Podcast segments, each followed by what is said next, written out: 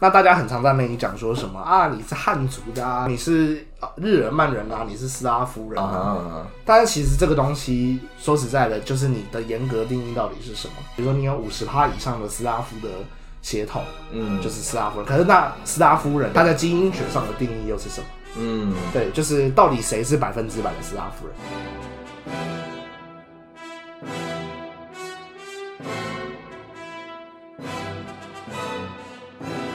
家好，我们是始料未及 History Not Yet。啊耶！哇，嘿为什么 这是十本分钟的吧？本传也会有哇？啊，本番。对，哦你要不要跟大家介绍一下？哦，好，你是老头，我是老马。诶、大家应该有听到，就是我们今天的片头曲不一样。对，应该不是之前的那一个叫什么复古嘻哈风也，不是就是我自我做的那一首奇怪的歌那样子。嗯哼今天的这个是啊高大上啊，啊，这个啊大家应该有听到这个哒哒哒哒哒哒噔哒哒哒哒，对，哇，你为什么用那个那什么京剧的打家伙的方式在唱古典乐？马相声听太多哦，啊是是是哇，外省人嘛啊，是啊啊，那咱们今天要好啊，这这我们不要不要再玩外省梗了，我们已经出资玩台湾价值了，好不好？啊，我们就来慢慢的消耗。对对对，好，我们呃，那为什么我们这集要放这个音乐呢？老头，哦，因为 主要是因为我没有时间看期刊论文。哦，对，这是 实际上的原因啦。对，然后我就想说，这个这一集我们用一个轻松的东西来垫档。嗯，对，就是因为老头有事，老头要出去玩儿，哎呀老头没时间准备，就只好拿以前大学的东西滥竽充数。哦，对所以这这集的文本就是老头原著哦，对啊，哦，就是用六个小时写完的期末报告。哇，那我觉得不错啊，就是真的吗？我因为我觉得这个东西，我觉得怎么讲，相信大家听起来应该也会觉得还不错。我们今天要讲的这个是大家看那个我们的标题应该也知道了，Yeah, yeah, yeah。对，就是我们今天要讲的是古典音乐的历史，嗯应该说人物的介绍的感觉。嗯哼那我们今天要介绍的人物叫做德弗扎克哎，呃，Antonin Dvorak。啊，Dvorak。Dvorak，对，Antonin Dvorak. Antonin Dvorak. Dvorak. 好，如果我们听众里面有捷克人的话，就是你可以纠正我的发音。但我相信我的发音应该除了捷克人之外，就是比捷克人之外的人要再标准一些。哦，那么厉害。对，那么厉害。哦好，反正就是说，德弗扎克他就是一个相较于贝多芬或莫扎特这种耳熟能详的人，嗯可能对于大众来说没有那么的熟悉，他就是那种你可能有听过，但你不一定有听过他的歌，或者说你或者说你有听过他的歌，但是没有听过这个人。对对对对对对你不你不一定 match 得起来。对，没有。错。但是为什么我要做他呢？嗯主要就是因为我以前大学的时候修的课，哦，我以前修的课就是是有关那个中东欧国家的历史，就是捷克啊、匈牙利啊，然后那个波兰这些地方的历哦史的课你那堂那堂课本身不是讲音乐史的，对对对对。对。哦。但是因为那堂课要做一个期末报告，啊哈，那我就觉得说，好像你单纯做那种政治历史，就是那种历史严肃的事件或什么宗教之类的，就有点无聊。对我自己来说也是。对，然后我就想说，嗯，那来就是做一下音乐的，好了。然后主要也是因为我们的那个老师，他就是有在课堂上面放呃史麦塔纳的歌。嗯史麦塔纳就是捷克的另外一个有名的音乐家，这啊样子。对，然后我想说，诶，他都放史麦塔纳，那我来做他的怎么讲，下一个世代的人叫做德弗扎克这样子。嗯，对，然后呢就产生了这篇报告，然后这篇报告就是 在交期末报告的前一个晚上通宵做出来的。所以你刚才讲你这一串的思路，嗯。就是你说哦，我觉得老师播了这个歌，所以我可以做是捷克另外一个音乐家。这件事情，就是在期末报告前六个小时想到的。哦，没有没有，是在期末报告的可能前一两个月就已经有这个概念，哦但是真的开始写报告是最后一天的事情。哦，哇，希望我们老师不会听到这个哇，话。我觉得没有关系，啊，对啊，那因为只有花一个晚上做，所以它就是一个粗制滥造的东西。哇，就是拿来 讲难听一点，就是拿来骗学分的。哦，对对对哇，但是殊不知这个东西却成为你日后录 podcast 的一个原料，哇，这个东西就是幸好我都有留着档案。哦对啊对对啊对对。呃，其实就是大家如果就是一开始要入门听古典乐的话，自然都是以那些最有名的嘛，就是说，比如说莫扎特巴哈，芬对，巴哈、莫扎特、贝多芬，对，嗯那再进阶一点，可能什么孟德尔颂、维瓦蒂，嗯对对对，这些人。但是，呃，在经过了这些，就是怎么讲呢？我们刚才讲的这些人物，比如说巴哈、莫扎特、贝多芬，其实他们都是呃古典乐里面的中前期的人物。巴哈他是呃算是巴洛克时期嗯，他是算是我们讲里面最早的那一个，对对对，就是他是算是古典乐的呃一个开创者，你可以这样说，他可能是古典乐之父的那种感觉。嗯。对，然后呢，贝多芬呃莫扎特的话就是古典主义时期的呃代表人物，那贝多芬的话是浪漫主义的代表人物。哦，但是我们这次要讲的这个德弗扎克呢，他又是在更晚近一点，他甚至比那个布拉姆斯还要再更晚一点。嗯嗯嗯，对，那为什么要介绍他呢？他主要就是因为他的音乐其实跟呃捷克当时的民族主义呃有一个比较强的连结性，哦，就是说德弗扎克他又被称为就是国民乐派的代表。嗯，对，那国民乐派在古典乐的这个发展之中呢，它其实就是牵连着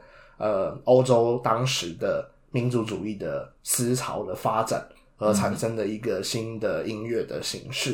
的那种感觉。那为什么我们会想要做这个德弗扎克，就跟他是国民乐派有关系嘛？嗯对不对？那国民乐派我们刚才有讲了，跟民族主义有很大的关系。那为什么德弗扎克他会去做这种就是感觉跟自己的国家民族有强烈连结的音乐形式呢？嗯哼，主要就是因为德弗扎克他出生的地方，或者说他的这个母国叫做捷克，嗯对不嗯对？但是捷克其实在当时并不是一个独立的国家，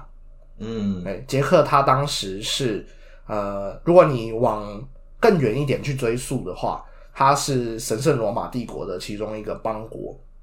啊，邦国，对，就是大家应该有呃听过神圣罗马帝国有一个顺口溜，就是既不神圣也不罗马，哦，对对，这可能大家国高中历史的时候，老师可能都会这样讲，对，又不是帝国。对，那为什么我们先不讨论神圣跟罗马的部分，我们嗯来讨论为什么它不是帝国？啊哈，主要就是因为其实神圣罗马帝国它呃是一个诸侯林立的诸侯国的感觉，哦，就是说他们其实里面的呃各个邦国有点就是以前周朝的那种封建体制的感觉，就是它是呃小国林立的，然后各自为政，对，那可能就是对外发动战争的时候，他们可能才会去召集各个诸侯国一起共商大事这样子。嗯。那捷克它就是一个还蛮特殊的地位，就是说它其实并不是德语系的国家或民族，哦就是比如说普鲁士或奥地利，你可以很明确知道他们就是讲德语的，对他们是日耳曼人。但是德国呃，但是捷克他们其实是偏斯拉夫人，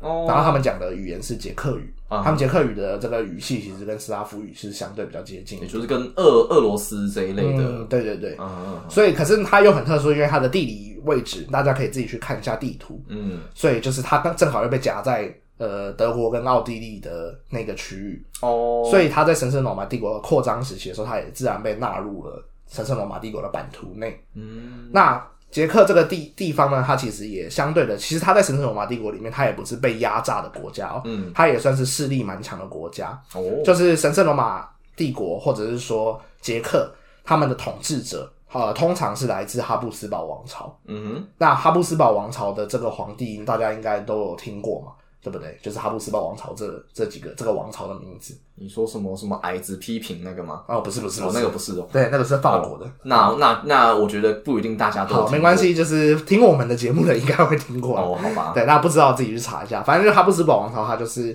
神圣罗马帝国还有奥匈帝国的历史上，呃，还蛮常占据皇位的一个大家族哦的那种感觉。甚至他们也当过西班牙的国王，这样子。就是这个家族的人，甚至透过呃外交联姻的关系，在欧洲有呃很多的势力。那欧洲各地的国王可能都跟哈布斯堡王朝有血缘关系，这样子。那呃，这个捷克他其实他们的国王，就是捷克当地的这个诸侯的这种公爵，嗯他们可能也很常是哈布斯堡王朝出身的以外呢，他们其实也担任了神圣罗马帝国的选帝侯的角色。哦那什么是选帝侯呢？就是说，呃，神圣罗马帝国的皇帝，他们在当时的政治制度是由呃神圣罗马帝国里面最大的十二个邦国来共同推举。谁可以当就是神圣罗马帝国的共主的感觉。哦，有点像人大的感觉。嗯，可能吧。嗯，对，那这个捷克其实它虽然并不是很纯的这种日耳曼语系的国家，但是它在这个神圣罗马帝国里面的地位，他们是排在前十二名的感觉。嗯，就是说他们拥有推派国王的权利，推派皇帝的权利，然后甚至是捷克他们自己的这个大公或者是国王也很常担任呃神圣罗马帝国皇帝的职位，这样子。对对对，这就是捷克，其实在神圣罗马帝国里面也还算是一个蛮重要的一个国家。所以虽然它的文化上跟其他几个邦国不太一样，但是地位上它并没有输别人。是是是，啊哈，对，但是在德弗扎克的那个时代呢，它就已经出现了呃蛮大的转变。主要是那个时候，其实神圣罗马帝国已经被拿破仑给解散掉了。哦，就是德国神圣罗马帝国那个时候其实已经灭亡了。那当时的捷克其实是被掌控在这个奥匈帝国的统治之下。嗯，那相较之下，就可能没有以前神圣罗马帝国那么辉煌的那种荣誉的感觉。那他们自己有本身的民族文化跟语言，可是还是要受到这个德语系、日耳曼语系的人的压制，嗯所以才会产生。然后当时又正好掀起了这种民族自觉。呃，还没到民族自觉啊，民族自觉是一战的事情。嗯，他可能就是看，但是已经掀起了就是那一种呃民族主义的浪潮这样子。啊哈，对对对，所以就是呃，也导致了就是捷克当地呃，或者是说他们的文化还有音乐也产生了想要产生对自己的国家或民族产生认同感的一个过程。嗯，就有点像是文艺复兴时期，呃，但丁啊，或者是波切丘他们也提倡这个所谓的方言创作的感觉。嗯，对。如果类比到一个可能台湾人的例子，可能就是民歌运动嘛，嗯，对可以算是一种或者是近代的例子。或者是提倡用台语来创作歌曲之类的。那我们这个刚刚讲的这个，就是说为什么捷克它会产生一种呃呃，在文化上也推动着捷克的民族主义这种事情嘛？就是说音乐啊，甚至艺术的发展也有这受到这种思潮的影响。啊那可是就是我们刚才只是简介了一下，呃，捷克在当时的这种呃欧洲的地位是什么？啊那可能产生了什么样的连结？嗯，那我们来稍微讲一下，就是哎，的民族主义到底是什么好了。哦对对对，就是当然这个东西我也不敢乱讲，就是哦，因为你诚惶诚恐。对我诚惶诚恐啊。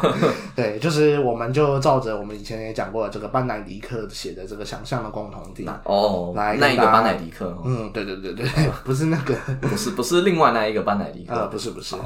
好，那根据想象的共同体的说法，他说民族的定义是一种想象的政治共同体。嗯，我一言以蔽觉得大家一之，言以蔽之就是这样子。嗯民族这个东西啊，其实以科学的定义来看，它其实并不是一个很明确的东西。嗯，那大家很常在那里讲说什么啊？你是汉族的啊，啊，你是原住民、啊，你是原住民哪一族啊？对啊，你是啊日耳曼人啊，你是斯拉夫人啊。啊，但是其实这个东西说实在的，就是你的严格定义到底是什么？你不觉得就是也很难定义嘛？就是说，难道啊，比如说你有五十趴以上的斯拉夫的血统，嗯，就是斯拉夫人。可是那斯拉夫人的定义又是什么呢？对它在基因学上的定义又是什么？嗯，对，就是到底谁是百分之百的斯拉夫人？对，呃，这如果说要我补充的话，就是、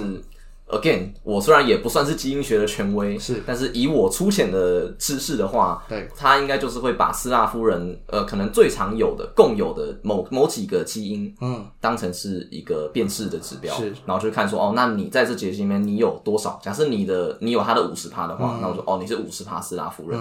对吧、但是当然，那要又会说，就是那一开始你取样的这些斯拉夫人你的标准是什么？对啊，但为什么他们就是斯拉夫人？然后为什么呃隔壁村的那个就不是斯拉夫人？嗯，对啊，对啊所以他对原本就不是一个像你讲很有很明确边界的是啊是啊。对，所以就是在这样的情况下，为什么还会产生那种民族国家的概念？嗯，其实就是呃呃，根据班乃迪克的这个说法，他就是说，其实他不认为有这种科学能够很明确定义的民族存在。嗯他认为民族它就是一个呃一个区域内，他们对于自己的文化还有这个国族或者是地理的这种呃有一个共同的认同或认识，而产生了民族这样子的概念。OK，那这个民族怎么建构，大家可以自己去看啊巴兰迪克的那本书，这样子。嗯反正这个是一个畅销书，博客来都很好找，这样子。哦，你就叫想象的共同体的，嗯，对了对了对了。嗯，好，那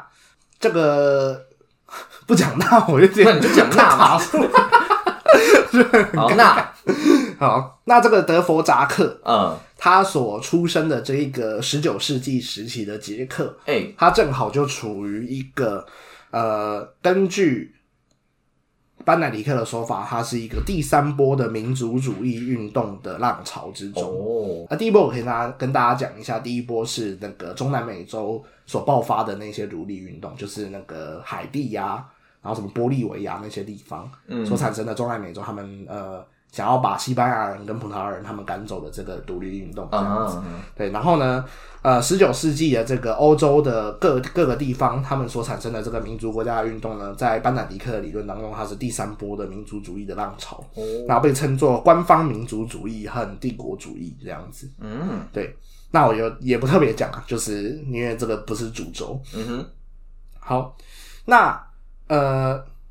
我自己对于民族主义者，就是说提倡民族主义的人的理解，就是我对于他们的目的到底是什么呢？我会觉得说，他们有一种透过诉诸历史文化，甚至神话。来保持他们民族的延续的那种感觉，嗯，对。可是如果你纵观德弗扎克他的一生的话，他从来都没有自称自己是一个民族主义者。嗯哼，对，就是说他并不会真的很诉诸，就是说哦，我们捷克人要反抗，嗯，反抗奥匈帝国，反抗这个哈布斯堡王朝的哦，那种感觉。只是说他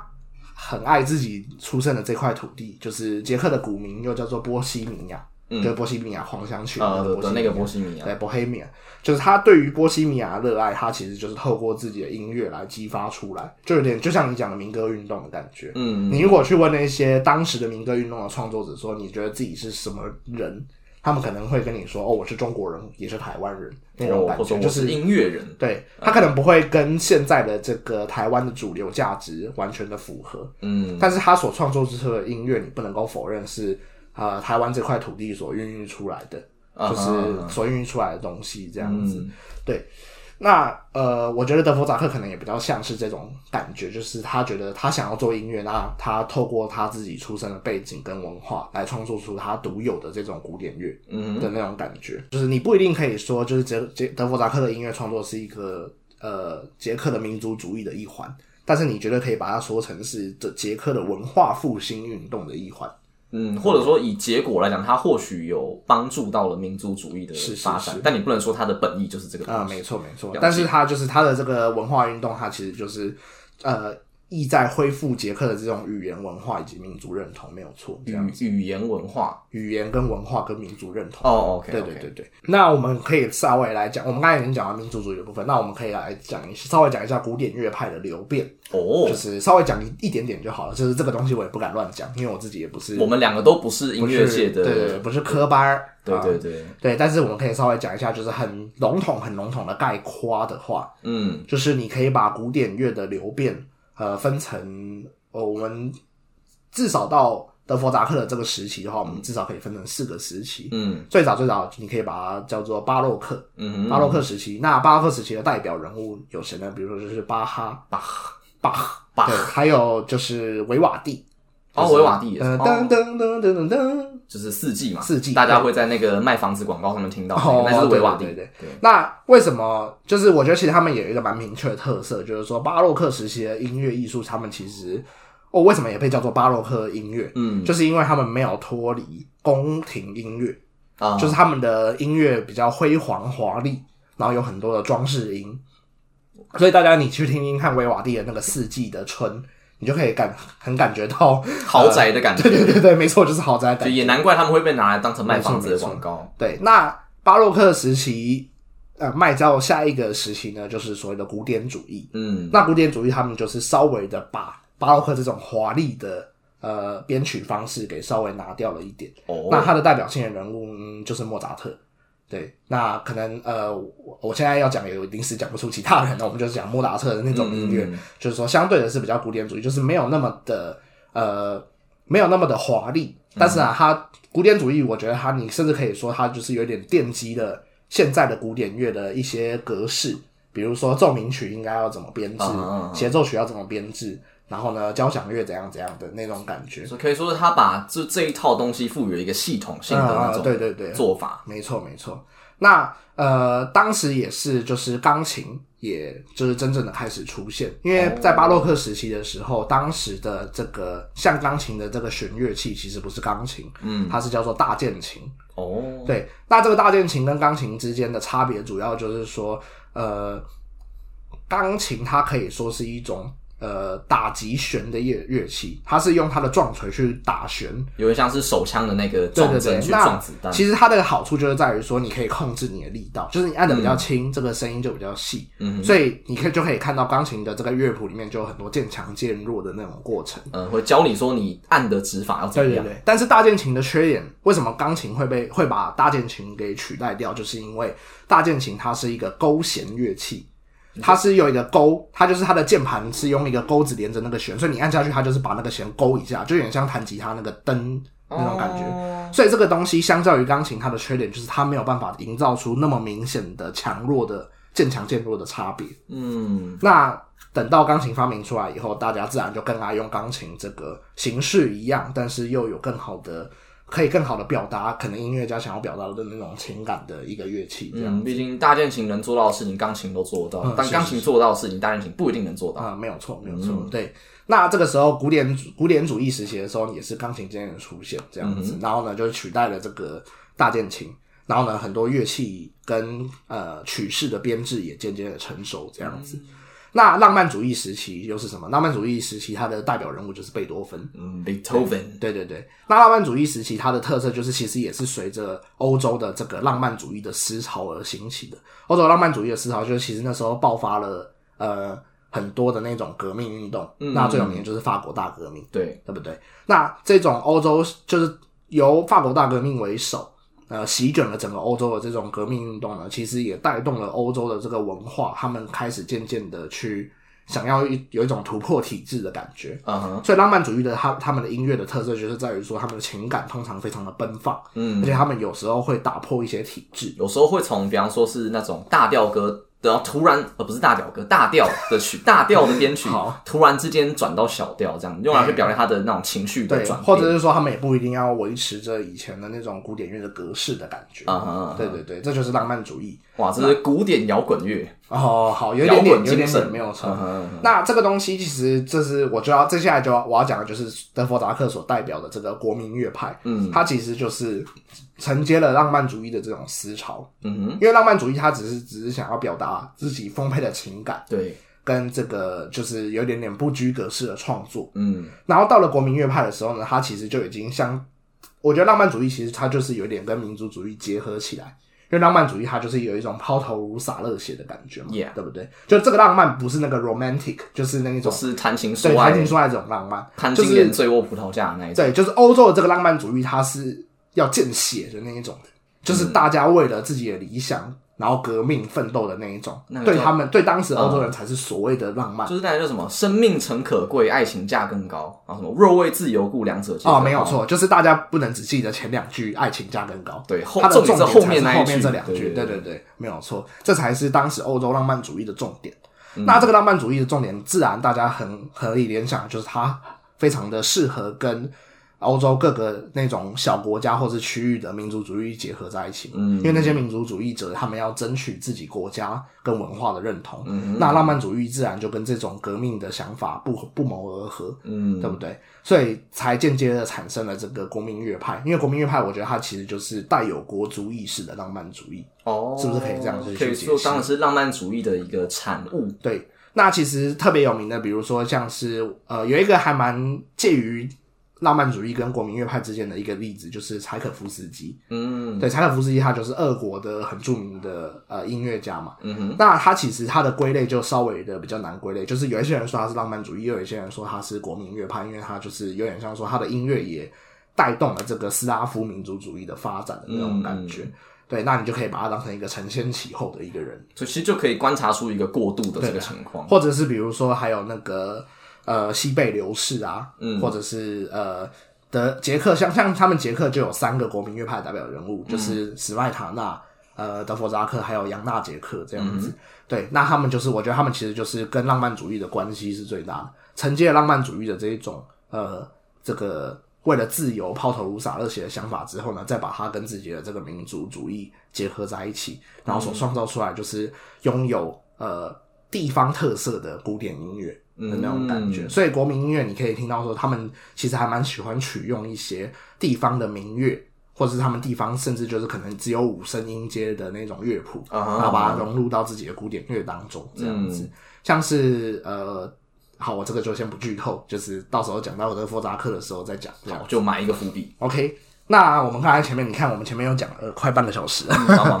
对我们每次都要铺垫铺很久。也还好啦，因为我们这集算是一半重点是在讲古典乐的历史嘛，然后另外一半才在讲德弗扎克本身。对对对。OK，那我们就来讲一下德弗扎克他的生平。嘿，德弗扎克他是一八四一年的九月出生的。嗯，然后我先讲一下他是怎么死掉。他是一九零四年的五月死掉的，这样子。这怎么死的？呃，老死，哦，对对，就是自然死嗯亡这样子。对对对。那他生于布拉格的郊区，嗯，然后呢，他也呃，他也在布拉格过世，这样子。哦对对对对，回归故土这样子。那德弗哈扎克就是我们开宗明义讲他的这一种音乐的风格，其实他的音乐的风格就是吸收了民歌的影响，并找到一种有效的方式利用他们，然后用交响乐或者是古典乐的传统，再去再现这个民族的特色。这样听得懂吗？嗯，就是大家如果可以自己去听听看的话，或许可以就是意会。啊 OK，好，那德弗扎克他的生涯，他其实分成四个时期，就是这是我分的，哦就是说他主要分成未成名的时期，嗯，还有成名后，第二个时期就是成名之后，然后第三个时期就是呃，他有去旅居美国，哦，对，然后第四个时期就是回到家乡，然后就是过完他的余生这样子。啊，对，OK，然后他的未成名的时期，他其实就是一个呃学习音乐基础的时期，这样子。他就是呃小时候就是边学德语，然后呢边学他的小提琴跟钢琴这样子。然后因为就是当时这个捷克还是呃受控在这个哈布斯堡王朝的底下。嗯，所以还是要学德语。嗯，就是其实他们当时的主流跟官方语言还是德德语这样子，就是如果你是一个只会捷克语的人，一定是被当成乡巴佬看待这样子。啊，redneck，对的，就跟就是过去有一种就是觉得讲台语很粗俗的感觉，是可能有点相像这样子。啊，了解。对，那反正他就是慢慢的学嘛，他就是学小提琴啊、钢琴啊，然后又学管风琴这样子。然后呢，之后又进入了就是呃这种德国的啊不，进入了他们捷克的当地的乐团，然后担担任呃中提琴手这样子。对，所以那时候古代人就是还蛮厉害的，他们感觉就是什么乐器都都会的那种，感觉就是你不能像我们现在这样说，我我要去学钢琴，就你要学音乐的话，你就是全部都学。今天学钢琴，明天就要学小提琴、大提琴、中。就是或者什么都要至少有一点点概念这样子，对对对，嘛就是蛮屌的。嗯，不过这样子感觉他应该也是，呃，他的家家里的背景算是相对好的嘛。哦，对，因为他呃呃，我觉得算是好，嗯，就是说他的爸爸好像是那个那种客栈或者是小旅店的老板，然后兼肉铺的老板，就是屠夫的感觉。然后他的妈妈好像，哎、我忘记他的妈妈是什么，反正他妈妈就是偏家庭主妇啦，这样但反正他们家就是算是有一个自己的家业。就至少可以送送他去学这些东西，学德语啊，然后学音乐这样子，对对对，就是也算是一个中产阶级的感觉。嗯，了解。然后呢，呃，这个东西就是讲一下他就是前面的这个音乐的奠基时期。然后他的成名之后呢，他就是呃把他自己的作品呢，就是投审到当时的奥地利的维也纳的音乐部门这样子，然后呢就获得了不少的奖学金。然后当时的评审委员之一呢，也有这个布拉姆斯存在。哦，对对对，就是布拉姆斯算是就是呃德弗扎克的这种前辈的感觉这样子。哦，对，不过布拉姆斯他是偏向浪漫主义的代表，他不算是民族主义这样子。布拉姆斯他其实就对于这个年轻的德弗扎克的创作其实还蛮赏识的，他甚至就还介绍了就是当时的一个出版商叫做西姆罗克给呃德弗扎克，嗯，那让德弗扎克因此有了比较丰厚的收入，能够让他专注在创作上面。那这个东西就要稍微解释一下，为什么出版商可以帮助德弗扎克增加自己的收入？我想要出出版业跟音乐家有什么关系？对，就是其实当时我觉得这个还蛮有趣的，就是说，呃，因为当时没有这种录音装置。啊或者是 CD 唱盘存在啊所以如果你想要去欣赏古典乐的话，你就只能去参观欣赏这种现场的剧场的演出，对不对？啊那如果你是一个有音乐素养，但是平常又没有办法很常听音乐的人，要怎么办呢？当时的手法其实是出版商会卖乐谱，哦，对，就是说那些成名的音乐家们，他们可能就会跟出版商签约，哦然后把自己的这个交响乐或者是呃奏鸣曲的这些乐谱，他们直接拿来贩卖。那可能就是你可以卖那种钢琴简谱啊，然后让大家自己在家里可以用钢琴弹奏，然后甚至也你可能也可以卖整张交响乐的乐谱，然后让那种呃有音乐素养的人自己在脑内交响的感觉，或者说让那种家里自己养了一个交响乐团的有钱人之类的。呃，也可以吧，也 maybe，对，对对。所以就是其实当时出，呃，我觉得这个东西就是科技在当时所能够产生的最大的对音乐欣赏的效益，可能就是用 视觉来观看乐谱，然后让你自己产生一哇个，音乐。这是遗绝、对啊，对啊，对啊，很 很猛吧？哦，而且我觉得这还蛮酷，就是现在其实也还有这种商业模式啊，就不是会有那种在 YouTube 上面就自己编曲的那种、嗯或改编，然后会卖他的乐谱哦，对啊，对啊，对啊，对啊，嗯就是比如说一首动漫歌，它的的钢琴版之的钢琴版，那他可能就会卖自己编曲的这个版本。对对对对，所以其实这个东西到现在还是有商业模式。对，其实如果对就是有呃有过这个经验的人，应该也不会对这个东西有陌生。对。那就是德弗扎克，他就是透过了这个布拉姆斯跟的赏识，以及这个西姆罗克这个出版商的呃这个推波助澜，他其实就已经渐渐的在捷克还有德意志地区、日耳曼地区打出了他的名号，算是一个小有名气的音乐家。没错，没错。然后呢，事后呢，他也有被英国邀请到呃当地演出这样子，然后也是受到了争相的欢迎跟报道这样子。嗯对，那这个东西就是德国扎，其实其实德弗扎克的故事，我觉得没有什么戏剧性，他就是一个还算是蛮蛮顺顺的一个创作人这样子。对对对。然后呢，他的比较特殊的地方，我觉得其实就是到了他的第三个阶段，就是他去美国。嗯，哦，对，这确实蛮特别。就问他为什么会跑去美国？啊，当时为什么他会去美国，就是因为呃，当时的纽约国家音乐学院的创办人叫做呃珍内特·图博 Jeanette Thurber，对对对，嗯。这一个就是怎么讲呢？反正就是说，这个美国的这个音乐界的大头。对音乐界的大头呢，嗯。他其实呃希望就是说，呃，美国自己也能够创作出呃很好的古典乐，来打破欧洲在古典乐界的垄断地位。哇，美国人真的是自古以来的思考都一样，像他们现在要要自己也有自己的半导体产业，哦，没有错，然后就开始挖角台积台积电过去，没错没错哇，不愧是美国人，对，所以在当时呢，他们就想说，呃，希望能够邀请就是厉害的老师到他们美国去，就是教授古典乐的那种感觉。那他们就邀请到了这个德弗扎克这样子。那我觉得其实会邀请德弗扎克，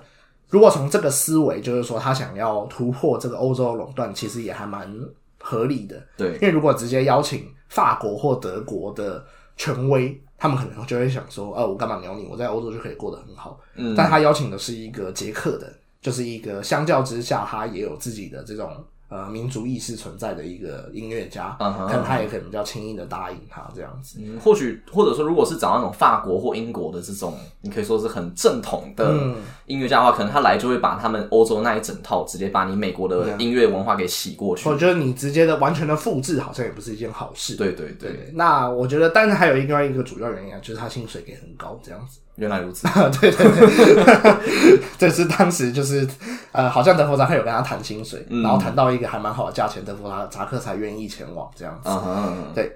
然后呢，他就是开始去担任这个纽约的国家音乐学院院长，就开班授课。那蛮有趣的，就是说他任教的期间，其实他就有受到黑人的这种灵乐的影响。啊然后呢，Soul Music，对对，soul music。然后呢，他在美国创作的时候呢，他就有把呃美国相关的民谣以及黑人这种音乐给纳入到自己的音乐曲风当中。那这个最有名的就是他的第九号交响曲，就是那德弗扎克的第九号交响曲。对对对，应该说整个第九号交响曲是叫做新世界交响曲。对那 The New World 就是美国嘛，就是美洲这个地方。对，那它的第二乐章，它其实就是融入了美国当地的民谣，这对，样。其实我们我可以用哼的，哦因为大家一定都听过这个旋律，哦就是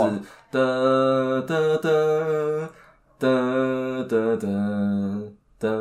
哒哒哒哒，哇，我觉得你的 key 起的有点太低，妈的。就是就是不同和弦，就是怎么讲，放学回家的时候学校会播的那首歌。没错，没错。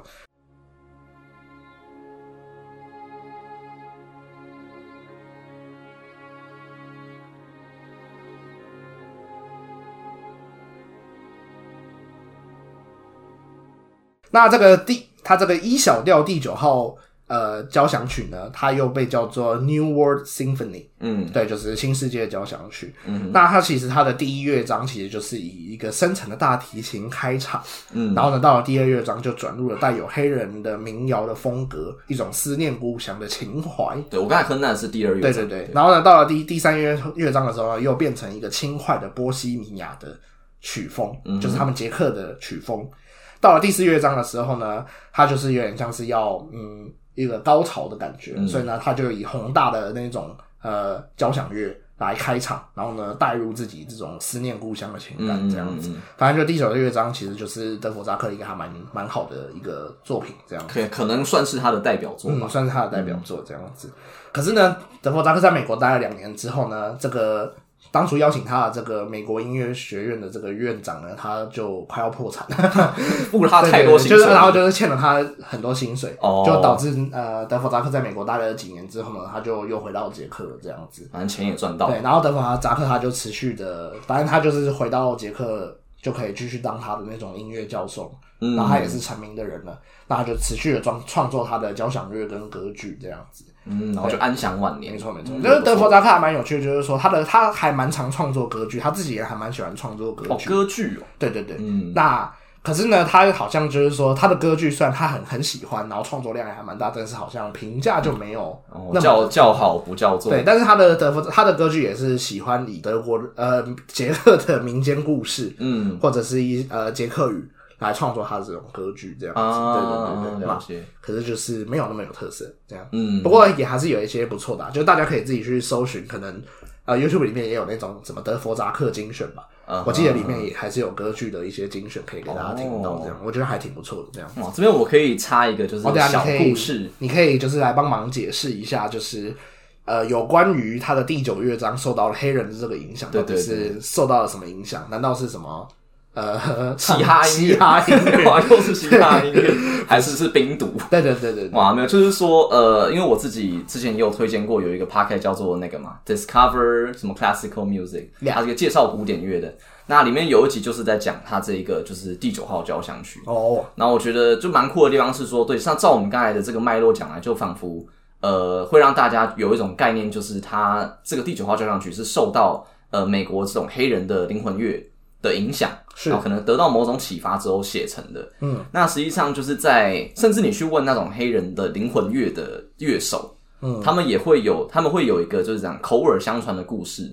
就是是说我们跟德弗扎克以前关系很好啊，怎样怎样之类的。呃，他们有更具体，就是说，其实当时的这一个，我刚才呃，我刚才哼的那个的的的的的的的这个乐章呢，据他们来讲是直接呃，也不能说抄袭，就是参考了当时的呃有一首呃灵魂乐的歌曲，叫做《Going Home》，哦，然后他他的歌词就是 Going home, going home, I'm just going home。哦，所以说，就是因为这首歌就叫做，他就是在讲回家嘛，所以才会很常被我们用来当学校的回家的时候哦，播的歌曲。，对啊，对，然后呃，据他们这个他们谣传的这故事呢，写这首歌的人其实是当时德国扎克在美国的一个黑人学生，嘿，对，他叫做 Harry Burley。嗯，那这个人他其实后来就是也变成德伯扎克的助手。嗯，那但是他在学生时期就是听说啦，很常带德伯扎克去参观他们那种黑人的棉花田带他去西大嘛。那个时候可能还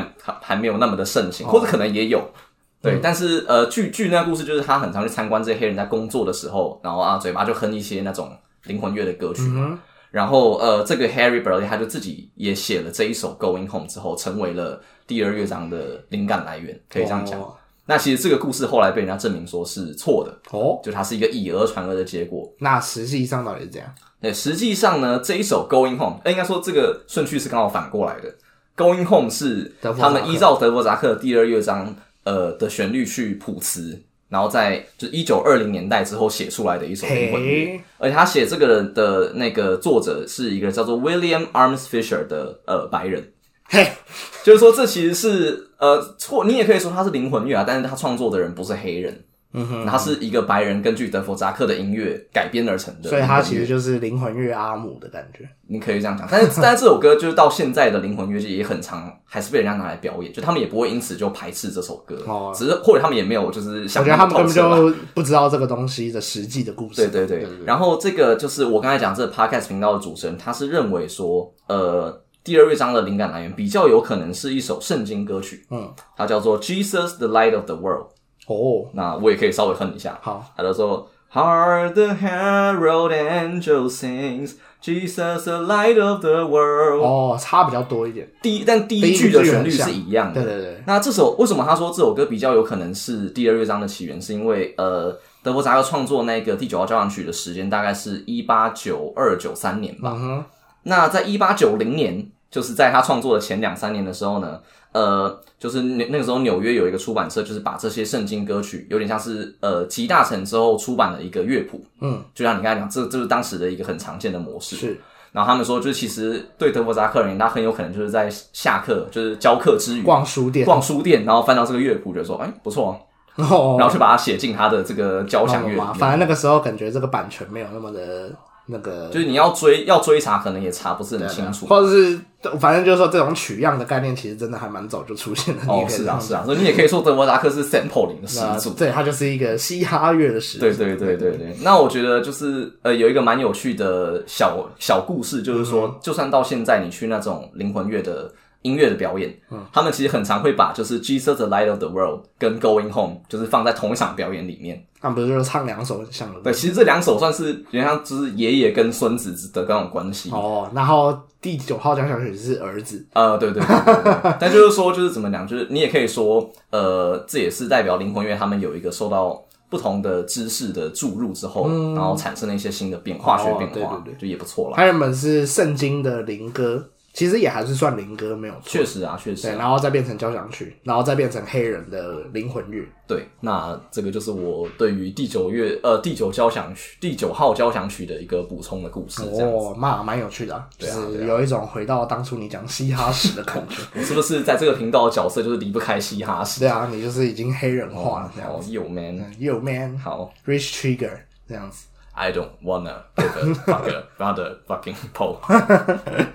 OK，那我觉得这个东西就还蛮好的，就是说，嗯、我说他，因为我其实只是很概率的说他受到了这个黑人灵乐的影响，嗯，但是就是你有讲帮我补充这个细节的部分，就是一些事宜这样，是的，是的，所以以后如果遇到黑人在那里很自豪的说，哦，我们的这个音乐音箱调，这个德弗扎克的古典乐，你就可以打他脸这样子，呃，就大家如果听我们卡 podcast 又跟黑人的爵士乐手聊天的话。你就可以这样子去，哦、受众非常非常非常的狭小，卖弄自己的无聊的知识，这样子，对对对。我可以找唢呐聊聊看哦，还是找黑龙哦，也可以哦。黑龙不是美国人，我乱讲的。OK，好好，反正就是，反正他回到奥地利，哦，他回到捷克之后，他就是持续的创作，创作他就是到挂掉为止，这样子。嗯那反正就是他的故事其实没什么有趣的，不像之前讲一些嘻哈，他们还有很多枪啊、毒品啊，呃，什么被抓去关啊之类的。对，嗯，那我们其实就来再探讨一下，就是说，呃，我们刚才一直讲，嗯，民族乐派跟浪漫主义，嗯，对不对？就是说，可是呃，我们其实没有很明确的讲说他们的差别到底是什么，我们只有讲就是说它呃融合了国。他们的国家或者民族主义的这个部分，对，我们有讲到它有仿佛有一种承先启后的关系、嗯。对，那我们如果要探讨他们的差异是什么的话呢？我们可以先讲一下，就是说，呃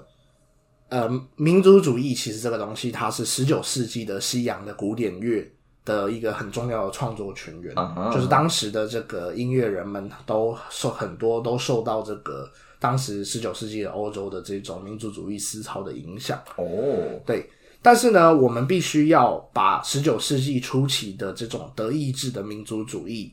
还有一八六零年代之后，就是十九世纪初期是一八零零年，嗯嘛，对不对？但是，一八六零年之后呢，他们还有一个新的民族主义，因为呢，一八六零一八六七年奥匈帝国的成立，嗯，其实可能是更对德弗扎克有一个更深远的影响。嗯，对，十九世纪初期德意志民族主义，它比较像是就是说，呃，神圣罗马帝国解散之后，uh-huh. 呃，德国他们就是以普鲁士为首，他们想要去呃怎么讲呢？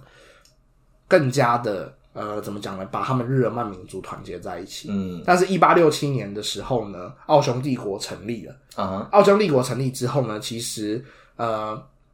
对于捷克当地的人来说，是一个更加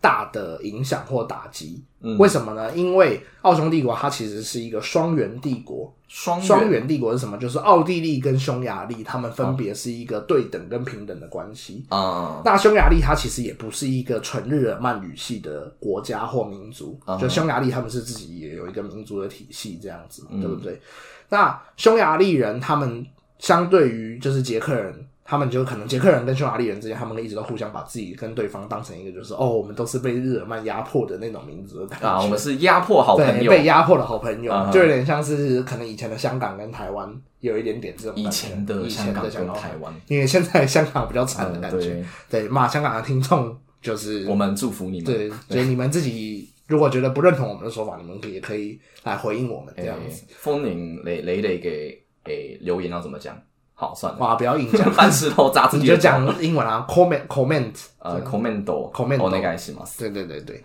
好。那可是到了奥匈帝国的这个一八六七年，奥匈帝国成立，其实对于捷克的人民来说，他们就会觉得说，哇靠， 就是匈牙利他们变成短 boy 那嗯种感觉，就是说他们可以跟奥地利共治一个广大的土地的那种感觉。嗯就是匈牙利当时的那个女王，还有就是他们的国王，其实也在奥匈帝国中有扮演扮演主导的地位这样子。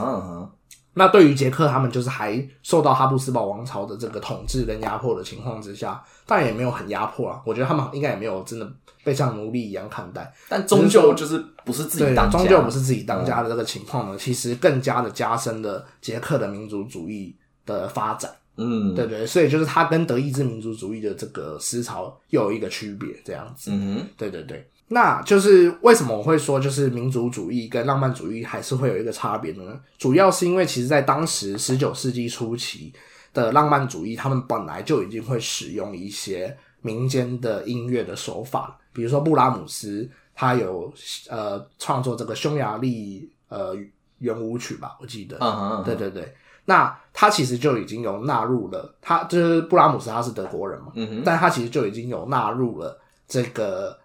匈牙利的这种民间音乐，来当做他的创作的手法。嗯。那就是假设使用这种民间的乐曲跟这个啊民间歌谣来当做自己古典音乐的创作权人，它就是一种就是国民乐派跟浪漫主义的音乐，他们都会这样做的话，那他们到底有什么区别呢？嗯对不对？对，它主要就是比较像是，就是说，呃，民国民乐派他们会更加强调自己出生的土壤，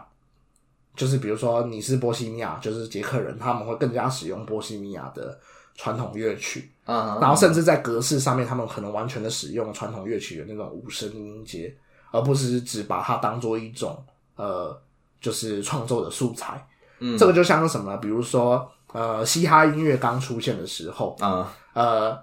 台湾的那种猪头皮，他们可能台湾的嘻哈音。乐，对台湾的嘻哈音，就是嘻哈乐刚出现，然后流传到台湾来。嗯，最早期可能八零年代的时候，就有一些人会用这种口白的方式来唱歌，对。但这只是他们创作歌曲之中的一个素材而已。啊，了对解，，可是可能要到了九零年代以后，才开始出现，比如说短 G 或者是热狗那一种就他把整个整个框架都变成是嘻哈音外国的嘻哈音乐的那没一错没错对，那这个东西其实就是有一个创作的过程，然后可能到两千年代那种宋乐亭出现以后，才发展出台湾自己更有特色的那一种创作，比如说有三押四押，嗯，然后呢就是更加的符合中文语境的创作。嗯哼，那拉回到这个呃国民乐派还有浪漫主义的差别，就是浪漫主义的音乐，他们可能只是取用了这些方言音乐的音乐要素，嗯或者一些嗯一些旋律，有像拿来装饰一下的对对对对。但是到了国民乐派的时候，他们就更像是，就是说，我们即使呃我们的编制还是交响乐或是古典乐的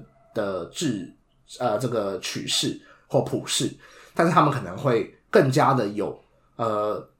怎么讲，容纳了更多的这一种方言音乐的味道在里面。比如说，甚至我连整个格式都不遵照古典音乐了，我就直接照着你的这个民族音乐来创作，这样，啊或我整首歌全部都用五声音阶，就跟五把一样那种感觉。啊，或者说我就不照古典音乐，本来不是要么就是四拍曲，要么就是三拍曲嘛，对对对然后什么四个小节，它可能变成一首有五个小节之类的。没错，没错，就是说它更加的，就是他取用的东西更多的感觉。嗯嗯所以它主要也不是说你是波西米亚人，你一定要用波西米亚的方言，因为我们刚才就已经讲了，德弗扎克他也有使用美国的这一种混乐，混呃灵魂乐，对来来当成自己创作的素材，嗯对，但是他还是会被认为是跟浪漫主义的音乐有所差别这样子。嗯，那浪漫主义它最有名的就像舒伯特啊、布拉姆斯或是马勒，对不对？但是他们其实还是不会被认为是带有民族主义想法的作曲家。嗯哼，对对对。那我觉得可能也有一个差别，就是为什么民族主义或浪漫主义、国民乐派跟浪漫乐派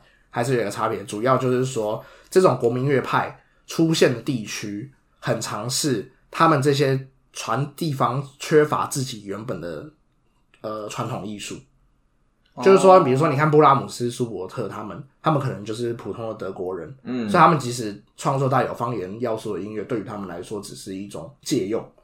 就是他们看他们自己不需要再强调自己的民族，啊对不对？就是比如说普鲁士当时已经有一个还蛮强大的势力或什么的，嗯，对，所以就是可能跟创作人本身也有关系，嗯。对不对？就是说他们能够创作这些东西，呃，然后呢，他们想要透过就是呃，在自己的古典音乐当中加入自己呃方言地区的这些特色，嗯来重新发扬自己的文化，是那种感觉。那是不是说，假设我出生的是在德国或法国，我就没办法成为一个 没错，没错，哇。民族主义，民族主义派乐派的音乐家还有国民乐派，对对对。啊，国民乐的确啊，因为你看，像是芬兰的西贝流士，或者是柴可夫斯基，嗯对，就才呃，俄国俄罗斯它就是一个相对就是比较尴尬，就是它又有一个民族的危机，就是因为他们俄国其实当时的情况不是很好，嗯所以到之后一战的时候才爆发了那个嘛，就是共产革命这，样子。啊，对，但是他又不像是这个捷克，他是他有可能就是不完全是自己一个独立国家这样子。嗯，对对对，但是就是主要就是这一些，就是相对主流的欧洲社会，比如说英国、法国、德国他们以外的这些地区，才比较有机会创造出这种呃国民乐派。那可能也是是你是什么人吧，啊对不对对？就是可能你不是黑人，所以你创作的音乐就不能叫做嘻哈。对，之类的就是假戏嘛，然后就可能就最终还是会回到世人的看法吧嗯，。对对对对。那就是这个，你就可以去观察到，就是为什么我们要介介绍德弗扎克，嗯就是除了只是因为刚好 我报告做到他以外，嗯其实也可以顺便去看待，就是说，呃，社会就是呃，创作者在当时所处的社会跟环境会跟他的创作有产生什么样的连接。嗯那德弗查克身处的时代，其实正好就是浪漫主义思潮跟民族主义思潮同时都在席卷欧洲的时代。哼，嗯哼嗯哼，那当一八六零的一八六零年代，当匈牙利已经和奥地利平起平坐，产生组组成一个双元帝国的时候呢，呃，捷克的人民却只能看着自己的故乡受制在呃日耳曼的这个威权之下，嗯对不对？所以在这样的情情况下，他就必须要承接史麦塔纳对于民族音乐创作的这个想法，嗯然后呢，来更加的超脱德意志浪漫主义音乐的前置。啊，就是说，正因为有德意志浪漫主义，就是贝多芬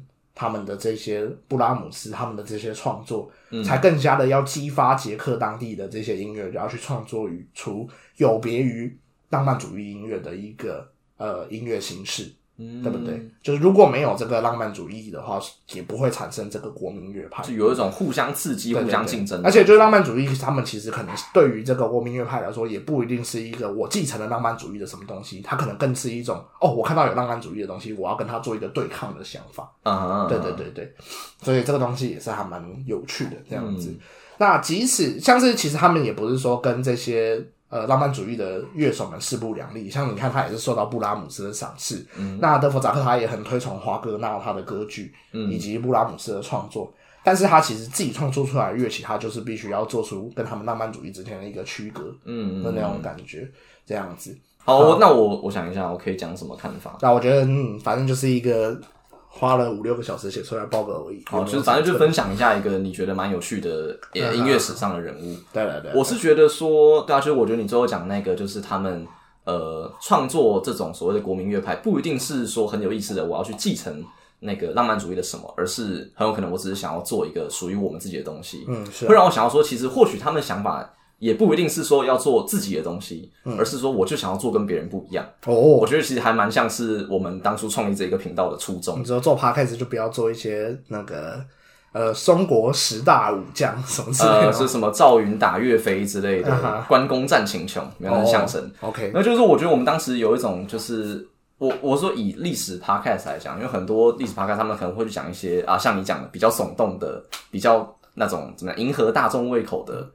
或者说有一些可你在说谁我没有在说谁，我说就是一个一般论，一般来讲？OK，或者有一些可能是会去呃讲贴近现在时事的东西。那我们就我们也不是说觉得这不好，而是说因为已经有人在做了，嗯，对不对？所以我们我们的出发点其实是想说我们要做一个不一样的东西，哦，原来如此所以我。们做学术的文献的科普这样子。哦，所以我觉得说，哎、或许他当时的想法也会是这样子。哇，你这样你讲了，我才知道原来我们的频道原来是这个宗旨。哦，真的吗？哦这是我自己的理解。哦，原来如此。对啊，就是那也有可能说，假设啦，假设非常成功的话，搞不好我们的 podcast 到后来会变成是一种什么什么学派，哦，对，什么什么什么什么派别的 podcast，哇哈，我不知道。好哦，哇，我们有一种元素的感觉。哦，有可能。对，就是我们梦想很大，对，对，但是能力有限。好，但是敢会被嘲笑的梦想才有实践的价值。哦，又回到了这个东西，又回到这个 OK 东西 OK，好。好，那哇，我觉得我的标题还是还蛮耸动的。你说我们就是，我觉得我们的 podcast 就是内容很无聊，然后标题会取得 希望大这么这么。自卑，哇，也没有啦，就是说内容也没有，我呃怎么讲？对我来说，我不会觉得特别无聊，嗯但是我觉得对于大部分人来说，可能还是会比较艰涩吧。呃，至少它不是一个很迎合大众口味的东西哦吗？嘛嘛嘛，对啊，我觉得 podcast 就是适合这样子啊，对不对？嗯就是 podcast 本来就是一个小众市场。嗯，对啊，对啊对啊现在来讲的话。好，那接下来的话，我们就是刚刚就是给大家都听了这个嘛，就是都是第九乐章的东西。嗯。那我自己就是想要给大家听一下，就是我自己还蛮喜欢的第九乐章以外的嗯。曲子，它叫做幽默曲。嗯哼，那我就也不解释这是什么，就让大家自己听听看。反正就是德弗扎克的你觉得还不错的歌曲。对对对对对，嗯就是跟大家介绍嘻哈音乐是一样的感觉。对对对，好啦，那对，就是想要关注我们的频道的话，要记得订阅。，OK，然后我们现在有开启小额赞助的功能，耶、所以大家对，请尽情的、尽情，的用一杯珍珠奶茶的价钱来赞助我们。对，用用钱把我们砸爆对这样。然后我们累积到一个程度，我们就会把这些钱拿去更新我们的设备，这哦样，对，一定的程度的话，对对对对。好，那以上就是这一集的历史，呃，讲错了，史料未及，哦，原来不是历史十，分钟，不是不是，是历史六十分六十分钟。对，好好，那就下次再见喽，，OK，拜拜拜。拜。